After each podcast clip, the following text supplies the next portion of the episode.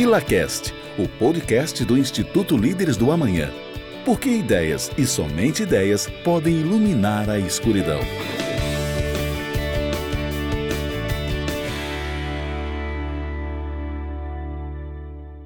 Sejam bem-vindos ao WillaCast, podcast do Instituto Líderes do Amanhã.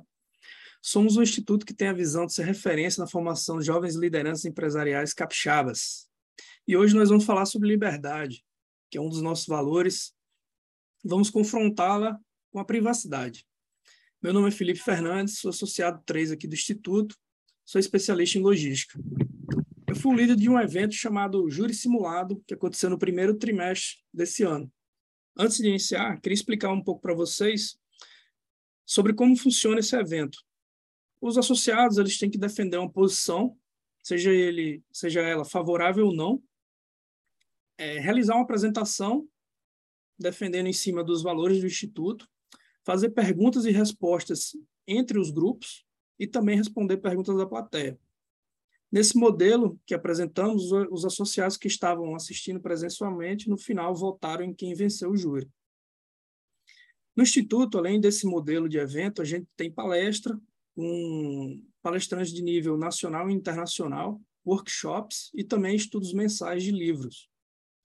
E no júri de hoje, a inspiração foi o livro 1984, de George Orwell, e o filme Minority Report.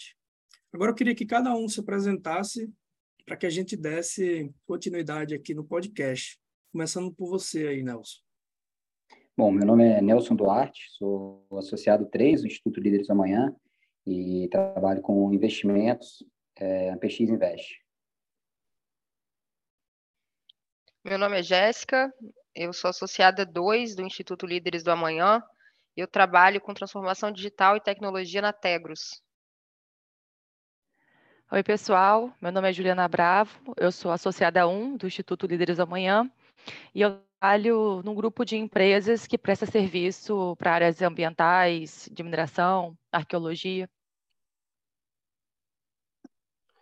Fala, pessoal. Fala, Felipe. Muito boa noite aí.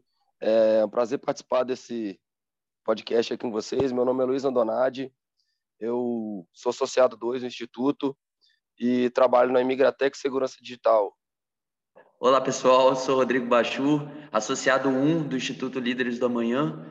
É, sou tabelião de notas e sócio do Atacado Bachu de Material de Construção. Muito bom, pessoal. Obrigado pela apresentação. Antes de mais nada, eu queria reforçar aqui que toda opinião dita diz respeito a cada indivíduo aqui presente, a cada associado. O Instituto não emite opiniões, tá? E eu já queria fazer a primeira pergunta aí, considerando o nosso contexto atual aqui no Brasil, né?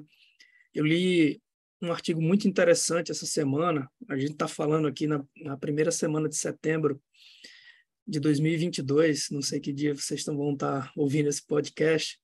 Na Gazeta do Povo, ele era intitulado O Grande Irmão está deixando de ser ficção. É uma alusão ao Grande Irmão, né? Que é um, um um slogan né, do partido lá do livro que foi inspiração desse podcast do júri simulado que a gente participou. Esse artigo fala um pouco da arbitrariedade do ministro Alexandre de Moraes em realizar a busca e apreensão, bloqueio de contas de redes sociais e financeiras de alguns empresários. Né? Aparentemente, esses empresários é, mencionaram em um grupo privado né, de aplicativo, um grupo de WhatsApp, que abre aspas, né? Seria melhor um golpe do que um partido X voltar, fechar aspas. Além disso, hoje o mesmo ministro né, anunciou, é, viu uma reportagem no Poder 360 que ele informa que criou um serviço secreto do TSE para, abre aspas, né, garantir é, que as informações de interesse de segurança pública nas eleições sejam é, garantidas, né, fecha aspas. É, ele não quer depender de outros órgãos, né, como a BIM, etc. Por outro lado, um serviço similar a esse, né, aqui na, em parceria né, da Polícia Civil do Espírito Santo com a inteligência americana, é, conseguiu no ano de 2020, final do ano 2020, desvendar um caso similar àquele do da Suzano. É, tinha alguns, algumas pessoas estavam programando né, um, um, massacre numa escola aqui, eles conseguiram interceptar lá na Deep Web e eles obtiveram êxito, né? O pessoal confessou o plano e acabaram presos. E aí, né, fazendo essa breve introdução, eu queria perguntar para vocês, né, aí que a gente trouxe um pouco de filosofia durante as nossas apresentações lá no Instituto, mas aqui eu queria realmente saber a opinião de vocês, né, com base nesses dois exemplos aí, de certa forma, antagônicos, né, e saber qual que é a real opinião de vocês. Né? Em prol de mais segurança, é desejável que o Estado, que o Estado controle os nossos microdados? Nelson, queria ouvir você primeiro. Beleza. É, bom, boa pergunta aí para a gente iniciar a discussão, né? É, eu parto sempre da premissa de que a gente deve sempre reduzir o Estado, né? principalmente considerando é, a ineficiência do Estado e ainda mais com esses episódios recentes envolvendo a STF, né? inclusive você já já mencionou, mas o que tornou o júri o nosso debate bem interessante foi principalmente o fato de a gente falar sobre o tema segurança. Então, mesmo entre aqueles que defendem o Estado mínimo, desde que não sejam os anarquistas, né, a gente defende que realmente a segurança dos indivíduos é uma responsabilidade do Estado. Então, quando a gente fala de segurança, e não só a segurança física, né, a segurança dos dados também é importante, que até mesmo a segurança dos dados pode é, permitir a segurança física, como nesse episódio que você mencionou, que a Polícia Civil impediu um atentado.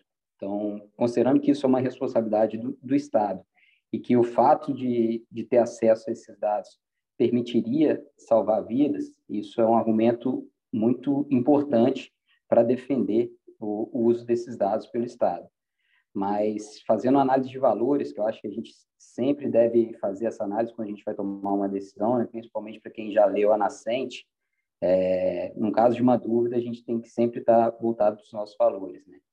E eu acredito que realmente é, não faz sentido a gente dar mais poder para o Estado nessa situação, é, considerando principalmente, principalmente a ineficiência, a gente não sabe também a intenção daqueles que hoje detêm o poder, né? a gente vê que essa intenção muitas vezes é deturpada nesses episódios, então acho que a gente tem que é, assumir principalmente o valor da responsabilidade individual, e muitas vezes pelo fato do indivíduo contar com a segurança do Estado, contar com a segurança de um terceiro, ele abre mão desse valor e acaba não tomando as medidas necessárias para se proteger e proteger seus dados.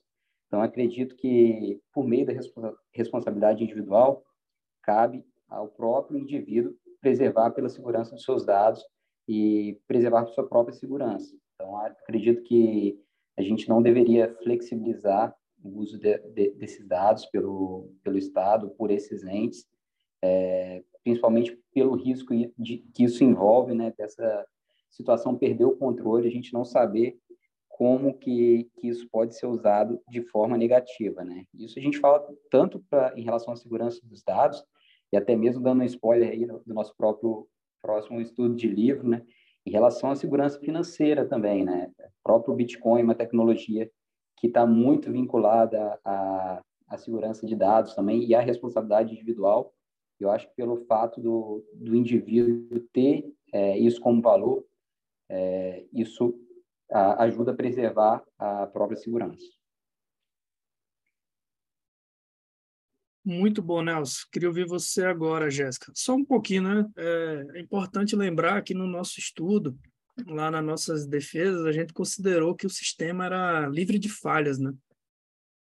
É que, é, também fazendo alusão um pouco ao filme lá, era, era parecido com isso, né? Só que a realidade, né? A gente sabe que que as pessoas são corruptíveis, né? E corrompíveis. Então, acho que é interessante esse ponto que o Nelson traz aí sobre quem que vai acessar isso, né? É, imagina a quantidade de, de negociações que são feitas ali né, em grupos privados, é, desde empresas até, enfim, própria vida pessoal, e ter isso exposto né, para pessoas que podem usar isso contra você, adversários políticos, é, concorrentes, né? Acho que é, é bem por aí mesmo, Nelson. Vai lá, Jéssica. E você, defende ou não defende?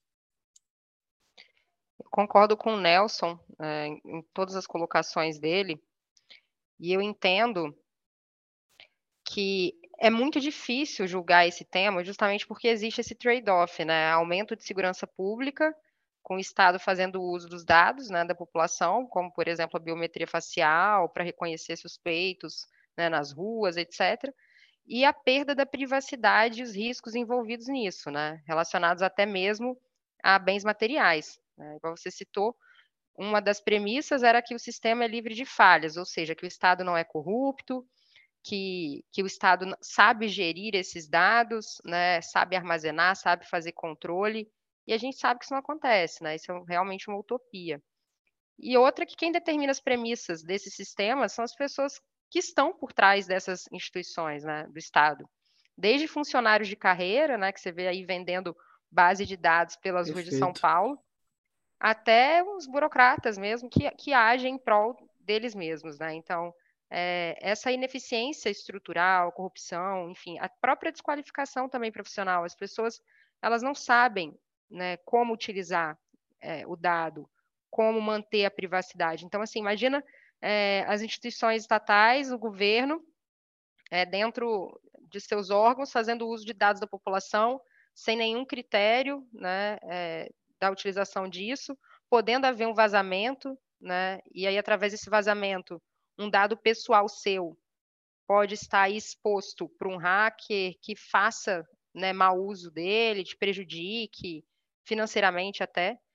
Então, acho que esse é o principal ponto, na minha opinião. Né? Não existe utopia em relação ao sistema livre de falhas, e justamente por isso a gente não, não pode contar é, com, com essa situação né, do Estado usando os nossos dados em prol de uma, de uma segurança pública, né? de uma suposta segurança pública.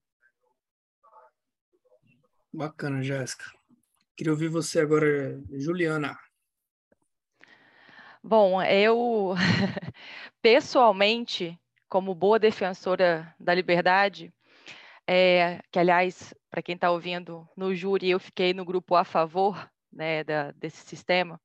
Foi muito difícil, foi um exercício bastante interessante, porque eu, realmente eu nunca tinha imaginado do outro lado, e você acaba, né, olhando para um outro prisma e é quase convencido em alguns momentos, porque realmente, como o Felipe é, colocou ali no começo, o discurso do coletivo, ele é sempre muito é, moral e sempre muito nobre, mas ele é pouco baseado em dados reais, né? Então, você, você é seduzido por aquilo no começo, mas quando você vê os efeitos de segunda ordem, aí citando Bastiat, realmente a nocividade disso daí é, é maior do que muitos benefícios. Então, estou falando isso porque tanto a fala da Jéssica quanto a, de, a do Nelson, é, para mim, elas desaguam muito no conceito de responsabilidade individual, que inclusive é um dos nossos valores. Porque, assim, e aí agora eu vou fazer o papel de advogado do diabo rapidinho, quando a gente fala de é, os dados coletados, a gente tem que lembrar que a gente já faz isso sem querer, sem perceber. Porque, vamos lá, você vai usar um aplicativo. Quem é que lê termo de uso de aplicativo? Ninguém. As pessoas querem usar o aplicativo. Ninguém vai ler aquele monte de, de letrinha lá, marca lá o eu aceito e tudo bem.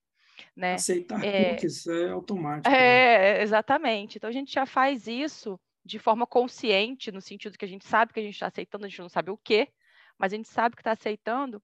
E eu lembro que uma, um exemplo que me, me marcou muito foi que a gente já faz isso com empresas privadas, a gente já dá os nossos dados para empresas privadas o tempo todo.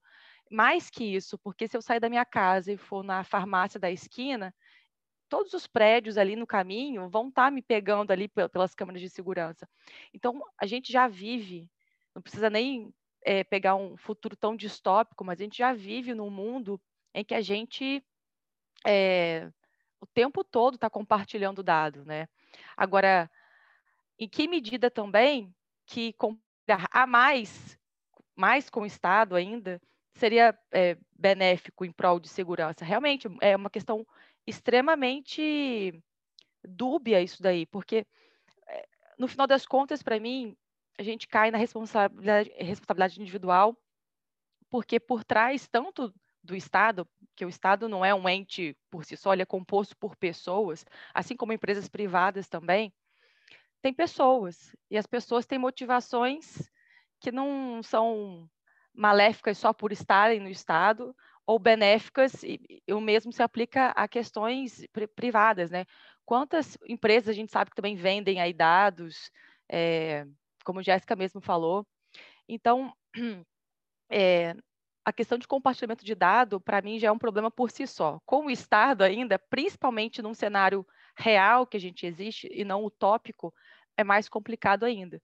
Né? Então, a minha opinião pessoal é essa, de que responsabilidade individual acima de tudo, porque não existe liberdade sem isso, e vamos reduzir o tamanho do Estado, não precisa deles terem né, acesso ao que, que eu comi ontem, onde eu gastei 20 reais, quantos pães eu comprei na padaria. É isso aí. Não, bacana, vale, vale a pena destacar né, que na uma das premissas, vou contando as premissas ao longo da, da explanação do pessoal, era de que é, o, o microdado, né, ele na verdade é uma, uma medida íntima de dado. Então é como a Juliana falou, ela é sua geolocalização, sua íris, é, o que você está falando, né, onde você está passando naquele momento, o vídeo, enfim. Então ele realmente é aquilo de mais íntimo que você está fazendo e on time, né? Naquele momento, naquela hora. Luiz, com você agora.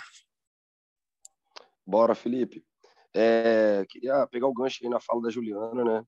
É, eu acho que é isso mesmo, a gente já está vivendo isso é, na nossa realidade, seja no setor privado, no setor público.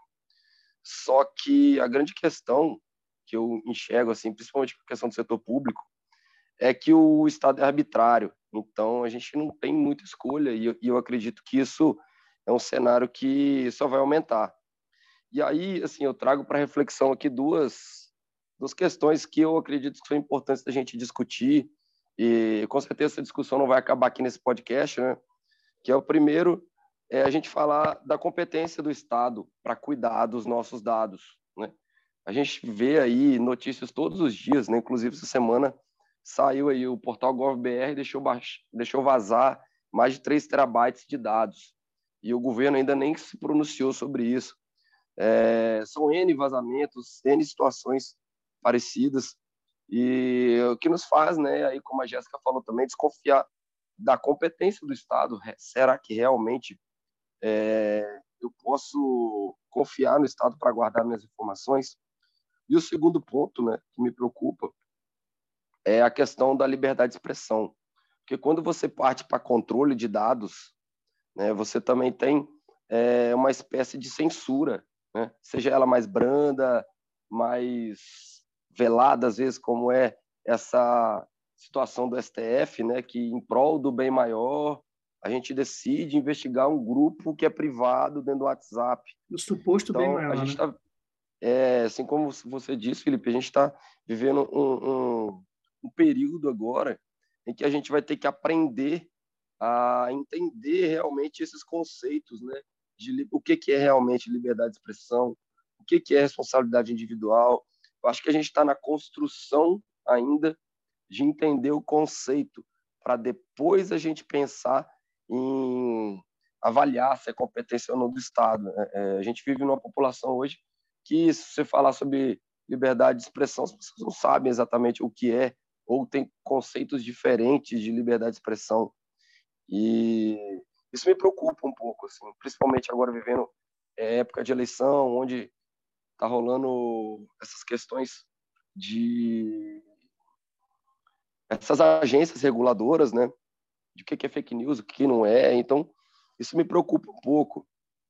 Mas, assim, a gente, como, como sociedade, eu acredito que a gente vai ter que aprender a conviver com isso e a gente vai evoluir, mesmo, mesmo num cenário tão complexo, né? Beleza? E, e até complementando, Luiz, o que você falou, né, com o exemplo da China também, é, onde o WhatsApp já é proibido, né, eles usam o WeChat, que é um aplicativo que é totalmente monitorado pelo governo. É, em algumas cidades, inclusive, além do e-chat, eles têm que baixar um aplicativo que dá controle ao governo de tudo que eles conversam, que os, que os indivíduos, que os cidadãos conversam, inclusive, eles são parados nas ruas, se não tiverem o aplicativo, eles podem ser presos, não podem utilizar transporte público, né, são limitados em uma série de, de situações pelo Estado, caso não utilizem o aplicativo. Então, o Brasil, né, será que o Brasil vai chegar nesse ponto aí, com diversos exemplos acontecendo nesse momento no país? É realmente muito preocupante. Mais um motivo, né, para a gente, de fato, não aceitar essa utilização né, do, dos nossos dados pelo Estado. Bacana, Jéssica. Eu lembro Não, nessa tua beleza. fala aí. Ô, Felipe, desculpa. É, só complementando a questão da, da Jéssica aí, a, a China, ela é uma exceção no mundo, né, também. Ela é muito mais arbitrária, né, em função do regime comunista do que outros países. Então, a gente também tem questões estruturais com relação à tecnologia. Eles são grandes provedores hoje de equipamentos de internet, então eles podem deter hoje é, o filtro né, dessas informações girando aí na internet. Eles são grandes fornecedores hoje de equipamentos de vídeo no mundo inteiro. Tem diversas máquinas, marcas, né, que são grandes players aí de vídeo, áudio e vídeo. Então, é uma coisa aí também para a gente ficar antenado, né? É, será que os fornecedores que eu estou utilizando, será que eles têm confiabilidade? Será que a gente pode confiar nisso, entende? Então, é, realmente, é, a gente vai passar por isso ainda. É uma coisa muito nova, né? Nova Sim, e é. atual, né? Uma desconfiança se eles cumprem né, as regras das leis de segurança de dados, enfim, isso é. Não, não tem como a gente saber. Na verdade, todo mundo aqui já, já perdeu a privacidade há muito tempo, né? Dentro do mundo digital aí, não tem para onde Isso fugir. aí. No caso da China, ela foi evoluindo, né? Eu lembro uma palestra do William Ling no Instituto, até usei essa, essa passagem no meu briefing, né, lá no dia, que ele falava que na escola, lá na China, de tempos em tempos, alguns funcionários do governo, né, questionavam os alunos se os pais estavam falando mal ou não do governo, e aquilo ali já era, né, a utilização deles ali, usando a, a ingenuidade, né, da criança, e acabavam abordando, prendendo, intimidando, né, aqueles, aqueles cidadãos. Hoje já são, é, já é- já está bem mais tecnológico que isso o negócio. E aí agora contigo, Bachu, fecha aí essa sua, queremos ouvir essa sua opinião pessoal. Você é a favor ou não? Vamos lá, pessoal. É, quando eu estava estudando o tema para me preparar para o júri, eu coloquei uma lente, que são os valores do líderes, né? Que nós defendemos muito afinco e valores que eu concordo bastante, que são liberdade, economia de mercado, Estado de Direito, propriedade privada e responsabilidade individual. É, tendo por base esses valores, é, não teve como defender que o Estado tem que ter esse acesso. Na minha opinião, o Estado não pode ter acesso aos microdados. É, não vou esmiuçar o estudo, porque nosso tempo é curto, mas é, todos esses valores vão no sentido de que o Estado não pode fazer essa invasão. É, concordo com tudo que foi dito é, previamente, e aí eu vou, para não ficar tão repetitivo, eu vou fazer um paralelo com o filme que nós tivemos por, por base, que é o Mi- Minority Report, que, em que eh, tinha um sistema infalível, mega, megas computadores, eh, agentes treinados e tudo mais para que isso desse certo. Lá já não deu tão certo. Aí eu fico pensando, imagina aqui no Brasil, que nossa estrutura é bem precária, infelizmente, nos grandes centros já não é tão bom, o interior, então, é bem complicado. É, então, assim, entregar os microdados para o Estado, que tem dificuldade de fazer tarefas simples, como tapar buraco de rodovia, é, dar um atendimento mínimo no hospital, é, assim, um, uma invasão tão grande nos nossos microdados. Que já não faz bem a- feito, né? Diga-se de é, e aí você vai é, fazer, é, vai deixar que ele devaste é, a intimidade de todos nós sob uma falácia de que vai trazer é, segurança. Eu me lembro muito do livro do Thomas Sowell, Fatos e Falácias da Economia, que ele diz que nós temos que ter muito cuidado com belas frases ou com frases impactantes, porque se você perguntar quem é contra a segurança pública, ninguém vai ser contra a segurança pública. Então, com um discurso como esse, o Estado pode tentar coisas é, paralelas que não é realmente o que ele pretende.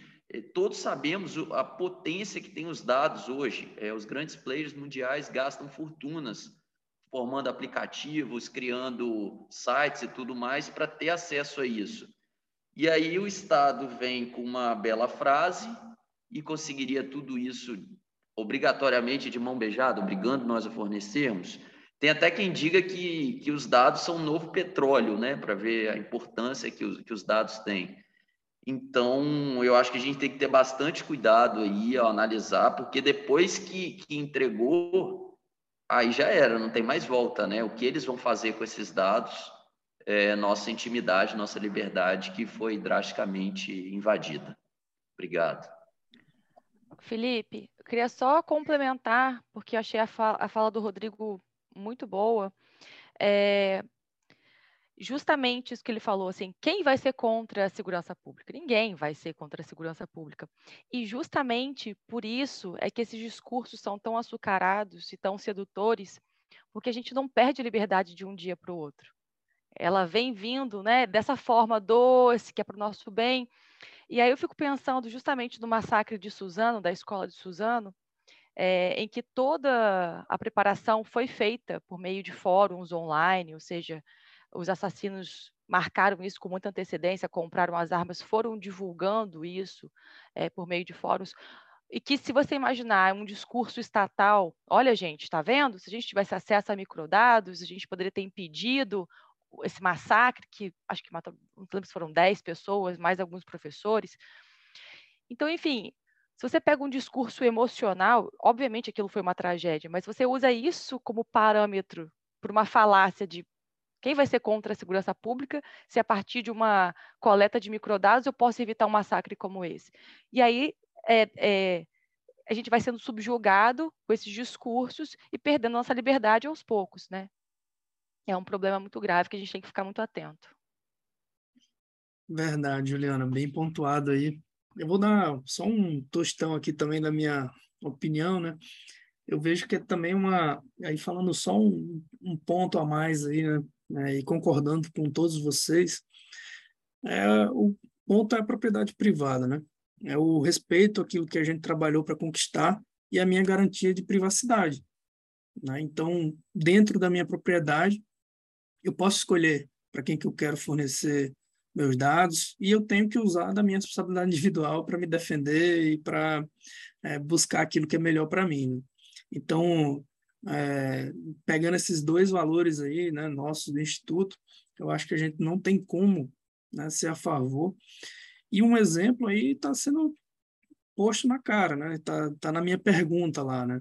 Então, cada vez mais que se dá o poder ao Estado, é, a gente pode né, ser alvo de arbitrariedade. É, hoje foi com, com fulano, amanhã pode ser com você. Né? Então, o grande irmão está de olho, né?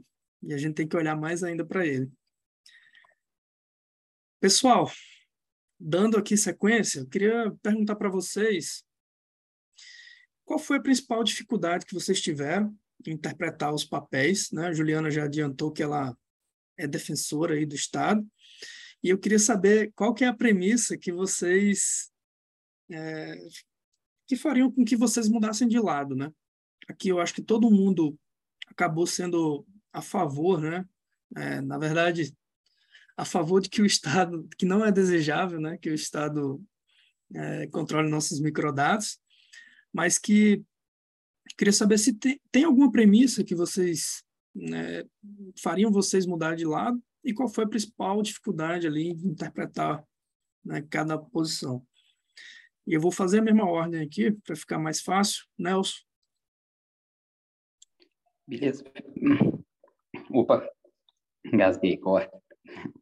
Beleza, Filipão. Bom, primeiro ponto, então, aí, primeira pergunta, eu acho que a principal dificuldade foi justamente em defender o aumento do poder do Estado, né? principalmente considerando o Estado brasileiro, né? a gente vê a ineficiência, é, corrupção, cada vez mais que você dá poder ao, ao, Estado, você vê que isso restringe a nossa liberdade e é cada, mais, é cada dia mais difícil você retornar a isso, né? um caminho sem volta. Né? Então, a gente sempre luta para reduzir o poder e influência do Estado, então, é, defender que o Estado tenha mais poder e tenha mais influência sobre as nossas vidas é realmente muito difícil. As premissas que permitiram essa defesa, né, no, no formato que a gente propôs, foi justamente o fato do sistema ser infalível, né, que, é, que é uma utopia, e durante o debate a gente conseguiu pensar uma forma de que, nesse sistema, o próprio Estado seria submetido a isso, que é um ponto positivo. A gente vê que hoje tem é, muita corrupção, muita coisa que, é, que acontece dentro do Estado que é negativo para a população. Então, pelo fato desses dados, dos próprios entes que fazem parte da, dessas instituições públicas, serem também submetidas a um sistema que, no caso, seria infalível, permitiria justamente que isso reduzisse a corrupção, aumentasse a eficiência da, dos órgãos públicos, né, desses entes públicos, e isso é, seria positivo para a nossa segurança, para a nossa liberdade. Mas hoje eu vejo que, principalmente olhando no, no Brasil, né, no cenário atual, é, o que realmente é um problema é, é a impunidade, né? não é falta de dados, é a execução mesmo da lei. A gente vê que muitas vezes, igual o exemplo que a Juliana a, é, narrou, os criminosos, eles anunciam que vão cometer um crime, às vezes é, um preso é solto já fala que, que vai é, cometer um novo crime, só que realmente a gente tem um, um sistema em que a impunidade prevalece, né? Já é difícil uh, fazer é, prevalecer as leis. Então, acho que, olhando para os valores e para a defesa da, dos valores do Instituto, acho que não teria nenhuma premissa que me faria mudar de opinião, não. Muito boa resposta. Gostei, Nelson. Concordo totalmente. Jéssica, você?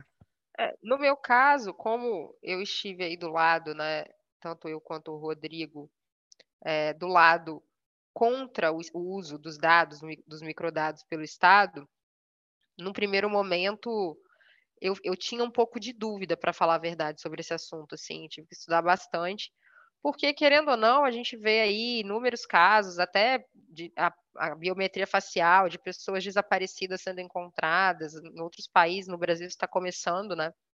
E também para, no caso, identificar suspeitos nas ruas, enfim, existe, existe realmente um discurso muito bonito. Então, no início eu tinha muita dúvida, depois de estudar e ver que, que os riscos negativos, né, desfavoráveis ao, ao indivíduo, pesam muito mais na balança do que os positivos, eu tive certeza de que a minha posição e o meu lado eram coerentes aos meus valores, aquilo que eu acreditava. Então, eu não tive tanta dificuldade de defender, né? Vai muito de acordo aos valores do líderes, aos meus valores pessoais, a liberdade em primeiro lugar. Então, eu tive um pouco mais de facilidade, né? Acho que se eu estivesse do outro lado, aí no outro grupo, eu ia sofrer um pouco para defender algo que eu não acredito. Bacana, lembrando que a Jéssica respondeu, né, em alguma pergunta lá, dizendo assim: eu preferiria morrer do que ter minha liberdade tomada, né? Essa aí defende mesmo. Não, é, é, na verdade, exemplos e experiências de vida, né, que nos mostram que toda vez que a gente abre um pouco é, mão da liberdade, é, a consequência, mesmo que venha depois, venha mais tarde, ela é, ela é grave, né? Ela é negativa para o ser humano. Isso é aprendizado de vida aí. Bacana, Jéssica. Vai lá, Ju. Bom, primeiro tem que fazer um, uma observação aqui que eu não sou a favor do Estado, eu fui a favor do Estado no júri. Ah, tem que puxar um pouquinho da brincadeira também, né? Que não é só uma... Claro. A gente não está aqui só para descer a porrada no Estado, né? Eu não tá para brincar também. Não, sim. Mas nesse contexto, vamos lá, respondendo a pergunta séria agora.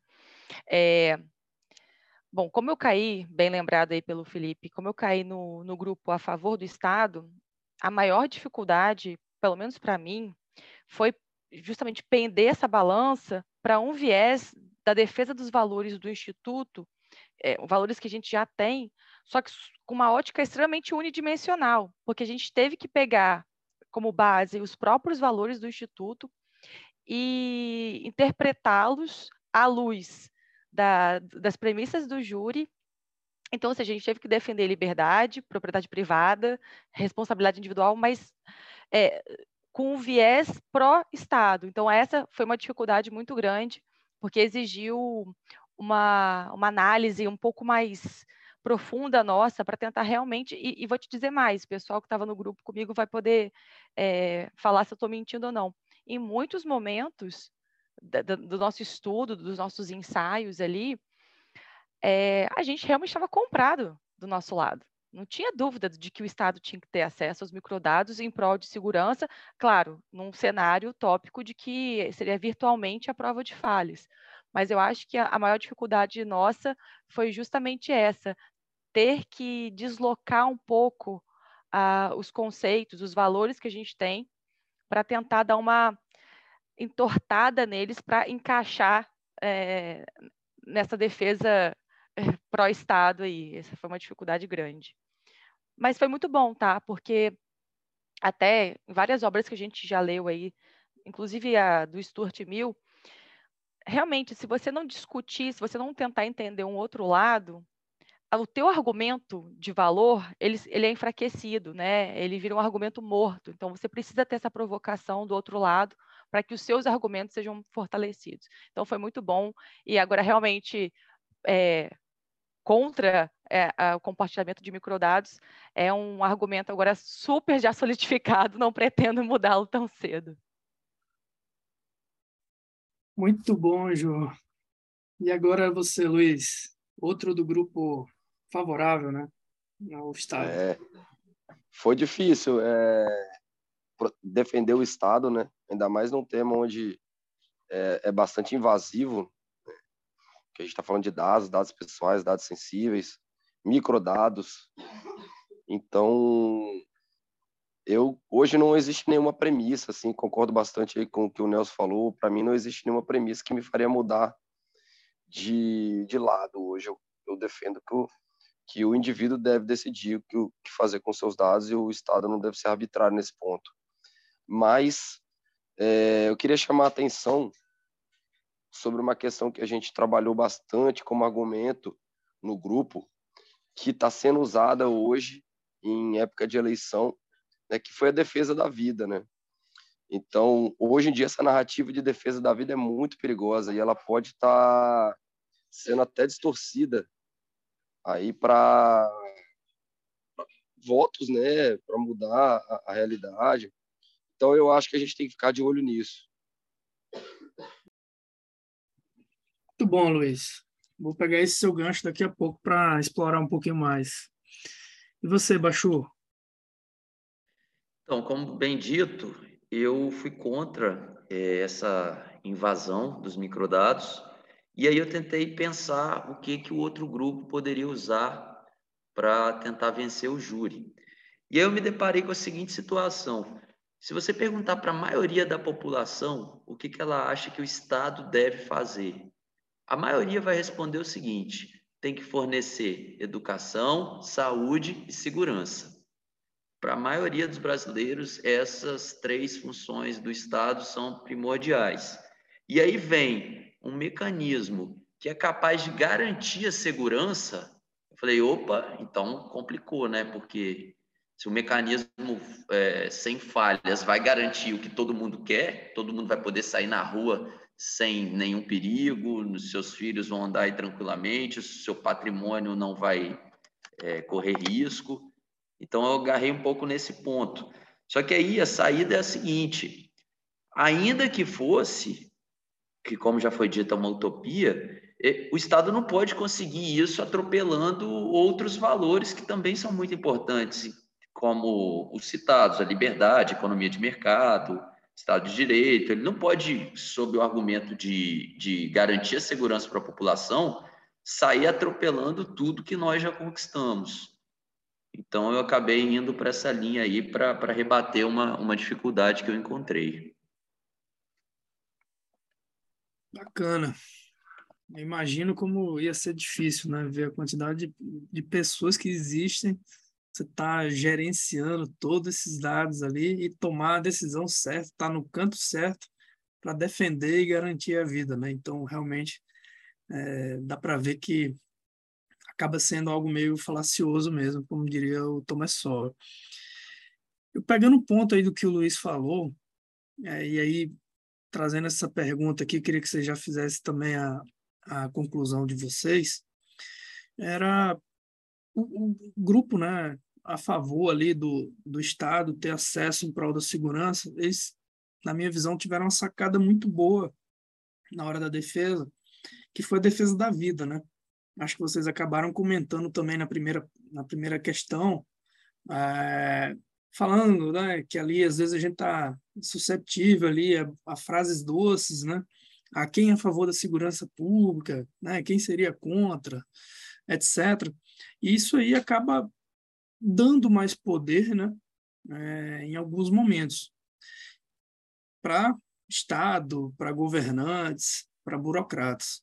E eu queria entender de vocês, né, ali, já tentando trazer também essa, esse fechamento aí, como que a gente se livra né, desse discurso fácil aí no dia a dia, né? Como a gente não é, se protege ali é, dessas falas ali, dessas, desses discursinhos prontos dessa turma. Vai lá, Nelson, finaliza para gente.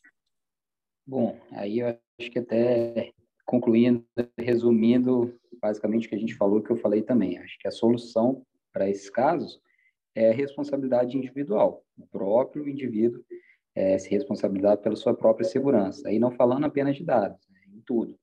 Sem fazer uma defesa pró-armamentista, né, mas usando o exemplo dos Estados Unidos, onde os indivíduos é, são armados, em caso tipo de, de um cenário em que, que você não conta com a defesa do Estado, próprio indivíduo pode se defender. Aqui, quando a gente tem uma greve da PM, por exemplo, é, a gente fica sujeito a, a depender de um terceiro de Estado para nos defender. Então, acho que o mesmo serve para os dados. Se, se a gente tem é, um sistema em que a gente depende de um terceiro, é, de um ente, principalmente o Estado, acaba que a gente deixa de fazer a nossa própria segurança. Então, se a gente sabe que a gente é responsável por isso, a gente toma os cuidados necessários, por meio da responsabilidade individual, a gente acaba protegendo nossos dados de uma forma mais segura e mitiga os impactos disso. Né? Então, acho que o, a chave é isso. Muito bom. Eu, eu, concordo com você, eu concordo com você, Nelson, em relação à responsabilidade individual. E eu acho que é um papel, principalmente daqueles que têm conhecimento e que estudam, estão à frente aí de casos como esse, no nosso caso, no caso de governantes, etc., que, lógico, né, os que compreendem o tamanho disso, de propagar isso para a sociedade, né, de explicar, de dar exemplos dos riscos envolvidos, enfim, de disseminar mesmo é, as consequências né, da, da, abertura e da, da falta de, de privacidade né, para o indivíduo. Acho que acredito que é isso. Obrigado, Jéssica. Vai lá, Juliana. É, eu concordo com, com o que eles falaram, mas assim, eu, eu realmente, assim, no mundo que a gente vive, eu ainda acho, pelo menos é, formatado do jeito que está, eu ainda acho que segurança é papel do Estado, né? A gente não está num anarcocapitalismo aqui ainda, ainda, mas ainda é papel do Estado. Então, assim, a grande questão para mim nesse sentido a grande questão para mim nesse sentido é que, tudo bem, a gente concorda que segurança é papel do Estado, mas é, existe um limite para que essa segurança provida pelo Estado adentre na tua esfera individual de direitos. Então, o acesso a microdados ali, por exemplo, ultrapassa uma barreira de, de liberdade, né, da minha liberdade como indivíduo, que eu já acho que não, para os meus valores já é demais. Um policiamento ostensivo na rua é uma coisa, não está entrando na minha esfera de direitos ali. Mas é, esse caso do que a gente está colocando aqui, do júri, ele realmente, é, é para mim, o problema de segurança é justamente que ele já invadiu uma esfera que vai não só da minha liberdade, como da minha propriedade privada, porque os meus microdados são propriedade privada, eles deixam rastros, são assinaturas minhas ali. É, enfim, então é, meu ponto, basicamente, para encerrar, é esse. Assim, a, gente, a, segurança é papel do Estado, mas ela não pode invadir a minha esfera de direitos individuais. Beleza. Luiz, seu, sua conclusão agora. Tá. É difícil até falar, né, depois desses três, dessas três falas aí, muito boas, da Juliana, da Jéssica, do Nelson. É, mas eu acho que é por esse lado mesmo, assim, e, e tem uma coisa na fala da Jéssica ali que eu acho muito importante, que é, é a construção da sociedade que a gente quer, ela está baseada nos valores, né? Então, se a gente quer que as coisas aconteçam, não adianta a gente ir e atacar no sintoma, né? De repente ali no, no, no tamanho do estado. Então, acho que a gente precisa começar a atacar na construção da sociedade, na influência que a gente, como é, ser pensante, ser que estuda, é, tem sobre as outras pessoas, de forma a mostrar para ela que é, essas pessoas que existem outros caminhos a não ser esses pensamentos coletivistas que a gente está cansado aí de ver. Às vezes a pessoa fala sem saber de onde veio aquilo, sabe? Então eu, eu acho que é por aí. Pra, na construção da sociedade a gente precisa primeiro pensar nos valores. Muito bom, Luiz. Baixou? É, concordo com tudo que foi dito, então eu vou dar minha resposta indicando aqui um livro é, que está no ciclo de formação, no nosso ciclo de formação do Instituto Líderes do Amanhã, que é o livro do Frederic Bastiat, O que se vê e o que não se vê. É, eu acho que a população é, tem que sempre. Nós temos como uma política como essa, tem alguma coisa que se vê, alguma coisa que é apresentada.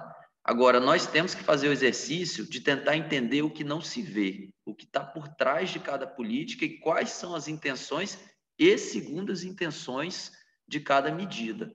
Porque só assim nós vamos conseguir tomar uma decisão é, mais acertada, né, com o cenário, entendendo o cenário completo. Bacana, pessoal. Eu complemento só em, falando que a gente tem sempre que buscar realmente bons curadores, né?